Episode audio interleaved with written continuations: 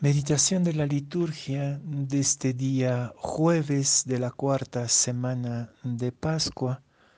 También celebramos la memoria de Santa Catalina de Siena, una gran mística que a la vez tuvo un compromiso político muy importante en la iglesia de su tiempo.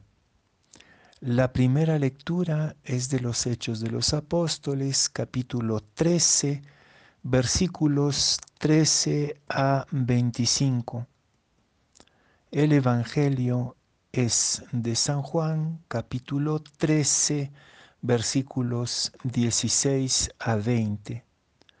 Antes de la fiesta de Pascua, Jesús lavó los pies de sus discípulos y les dijo, Les aseguro que el servidor no es más grande que su Señor ni el enviado más grande que el que lo envía. Ustedes serán felices si sabiendo estas cosas las practican. No lo digo para todos ustedes, yo conozco a los que he elegido, pero es necesario que se cumpla la escritura que dice, el que comparte mi pan se volvió contra mí. Les digo esto desde ahora, antes que suceda, para que cuando suceda crean que yo soy. Les aseguro que el que reciba al que yo envíe, me recibe a mí, y el que me recibe, recibe al que me envió.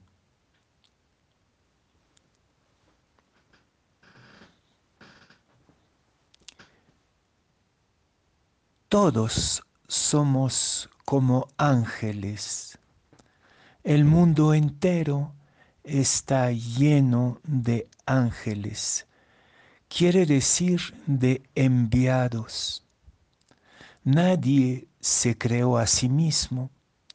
Cada uno y cada una de nosotros somos el fruto de un sueño de Dios y este sueño de Dios que son nuestra historia, nuestros dones, nuestras limitaciones, nuestra cultura, se va encarnando en nuestra pequeñez, en nuestras metidas de pata, en nuestros retrocesos y avances, pero constantemente somos enviados.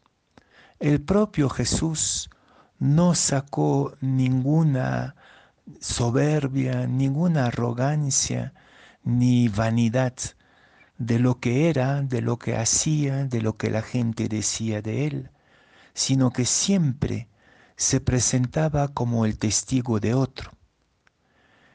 Entre nosotros juega mucho la comparación, la competitividad, el celo, la serruchada de piso simplemente porque hemos olvidado que somos ángeles, es decir, testigos de otros. Y el Evangelio nos dice que esto es la única manera de ser feliz. Porque si entramos en una lógica de vanidad, de competitividad, de serruchada, de piso, si el otro con sus capacidades me molesta y me humilla simplemente por lo que es, nunca seremos felices. Y creo que justamente es uno de los problemas muy importantes de la sociedad de hoy, construida toda ella en la competitividad, en el egocentrismo, este ego hinchado, casi tenemos una especie de cáncer del ego hay que volver a nuestra vocación de ángeles, es decir, de enviados, de testigos de un espíritu que nos supera completamente. Y si entramos en nuestro propio corazón, descubriremos humildemente, pero también gozosamente, que hay ahí una voz secreta, una energía, un fuego misterioso que no es de nosotros sino que viene de otro y que estamos también para este otro, este Espíritu de Dios que nos empuja. Les invito hoy día a estar atentos y atentas a la presencia de los ángeles, a estas voces que a través de los acontecimientos y de las personas con quienes nos cruzamos y encontramos, dicen algo esencial de Dios. No somos testigos de nosotros mismos. No somos candidatos a una elección que vendemos de manera barata lo que aparentamos y que no somos. Somos simplemente canales del misterio, canales del Espíritu Santo, como de Jesús. Y entonces podremos tener la convicción gozosa y feliz que si nos acogen, acogen a Cristo, y si acogen a Cristo, acogen a Dios. Somos los testigos, los apóstoles, los ángeles de otro, mucho más grande que nosotros y que nos lavó los pies el día de la última cena.